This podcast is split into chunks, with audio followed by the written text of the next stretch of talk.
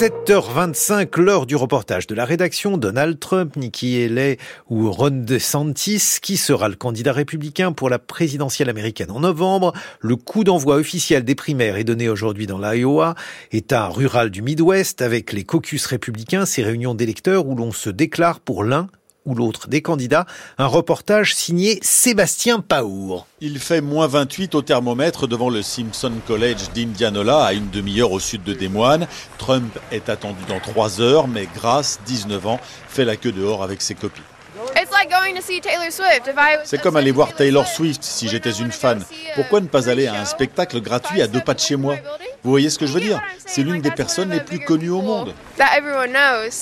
À l'intérieur, les casquettes sont floquées 45 et 47, comme si Trump était le précédent et déjà le prochain président. L'intéressé parle toujours des quatre inculpations qui le visent, comme d'une chasse aux sorcières, et il enjolive les sondages. Il dit qu'il est à 71% devant Nikki Haley et Ron DeSantis à 11 et 9%, alors que les enquêtes le donnent à 48. Mais il a convaincu Sandy qui votera finalement pour lui.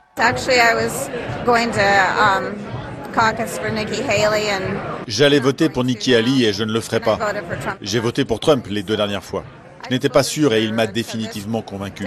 Il m'a rappelé que nous devions rester avec lui. Pourtant, dans la petite salle d'une autre école au nord de Des Moines, l'ancienne gouverneure de Caroline du Sud, seule femme candidate côté républicain, appelle à un changement de génération. Les républicains ont perdu les sept derniers votes populaires sur huit à la présidentielle. La seule façon de gagner la majorité des Américains est d'avoir une nouvelle génération de dirigeants qui laissent le négatif derrière et se concentrent sur les solutions pour l'avenir. Je pense que le président Trump était le bon président au bon moment, mais à tort ou à raison, le chaos le poursuit.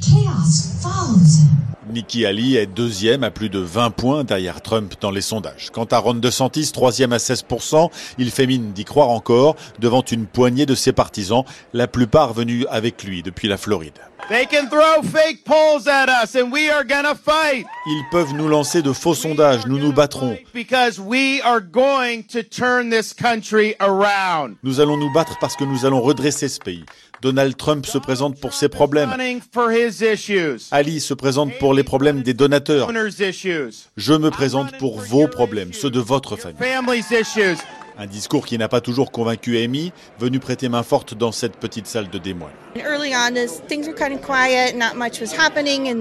Au début, les choses étaient plutôt calmes, il ne se passait pas grand-chose dans la presse, mais je pense que les gens commencent à lui prêter attention et je crois qu'il va réussir.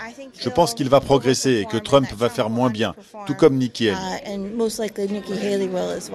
Le gouverneur de Floride a obtenu les soutiens les plus importants en Iowa, celui de la gouverneure et celui majeur dans cet État blanc et chrétien du leader local des évangéliques, Bob Vanderplatz, qui lui aussi fait mine d'y croire encore.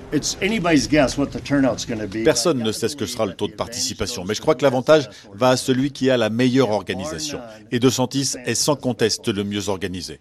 Demandez à un habitant de l'Iowa si on a frappé à sa porte. La plupart du temps, il répondra oui cinq fois par des gens de Ron De Santis. Nous verrons bien, mais je suis très très optimiste pour ce soir. Ron DeSantis se targue d'avoir tenu des réunions dans chacun des 99 comtés de l'État. Pas sûr du tout que ce soit suffisant pour battre Trump, qui est face aux électeurs pour la première fois depuis qu'il a quitté la Maison-Blanche.